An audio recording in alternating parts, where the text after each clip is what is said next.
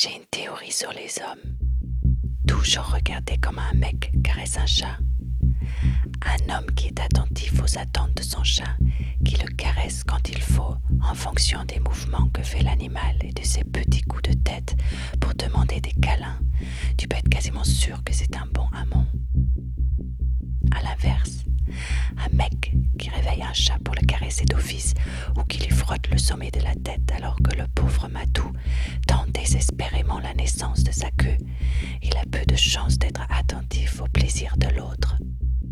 Bon, comme je n'applique pas toujours mes propres théories ou qu'il m'arrive de les mettre à l'épreuve, il m'est arrivé une fois de coucher avec un mec qui tapotait vaguement le dos de son chat, genre euh, vite fait, bien fait, maintenant dégage.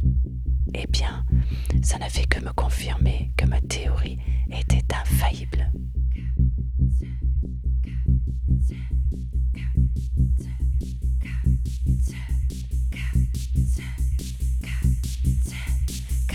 Vite fait, bien fait, maintenant dégage.